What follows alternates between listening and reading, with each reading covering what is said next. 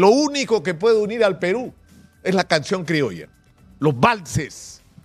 Es lo que finalmente va a lograr que todas las razas se unan, que se rompan las diferencias sociales, lo que hoy llamamos brechas. El día de hoy se celebra el Día de la Canción Criolla.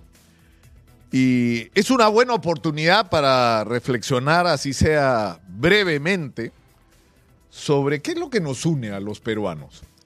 Y lo digo porque estoy terminando de leer la última novela de Mario Vargas Llosa que se llama Le dedico mi silencio, Exitosa. en la que narra las aventuras y desventuras de un personaje, Toño Aspilcueta, que escribe un libro llamado Lalo Molfino y la Revolución Silenciosa, donde sostiene la alucinante teoría de que lo único que puede unir al Perú es la canción criolla, los valses.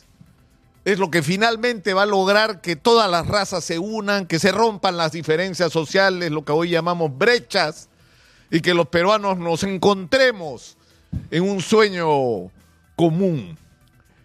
Y la novela que les recomiendo sinceramente leer está llena de mensajes sobre lo, lo- que somos. Es la última que escribe Mario Vargas Llosa, según ha confesado, y que dicho sea de paso le dedica a su esposa Patricia. Eh, pero yo creo que esto nos tiene que obligar a detenernos en algún momento y reflexionar sobre por qué estamos como estamos. Es decir, piensen ustedes, y, y se los planteo para que reflexione cada uno desde donde esté. ¿Se han dado cuenta ustedes que los dos principales emblemas de nuestra independencia son don José San Martín argentino y don Simón Bolívar venezolano?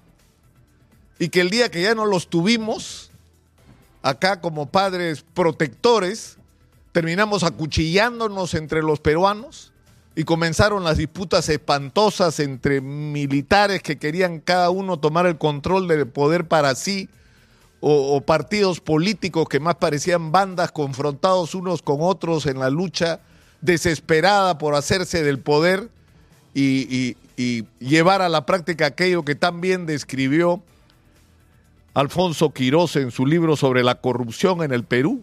Es decir, el aparato del Estado se convirtió durante toda la triste historia de nuestra república en un botín y el ejercicio de la, de la política en una confrontación en algunos momentos sangrienta para hacerse cargo de ese botín y llevárselo para los suyos. Y lamentablemente, más de 200 años después, estamos en lo mismo. Yo no creo, como Toño Aspilcueta, el personaje de Mario Vargas Llosa en la novela Le dedico mi silencio, que es el vals peruano lo que va a unir al- a, la sociedad peruana, lo que la puede reunir.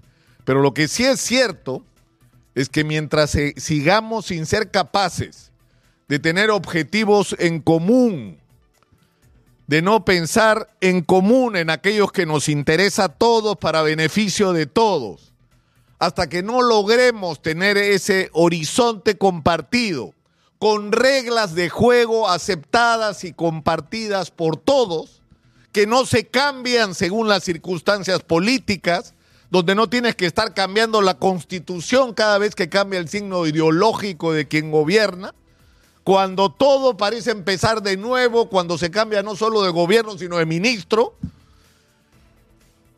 Mientras eso no ocurra, mientras este cambio no se produzca, no tenemos destino como país.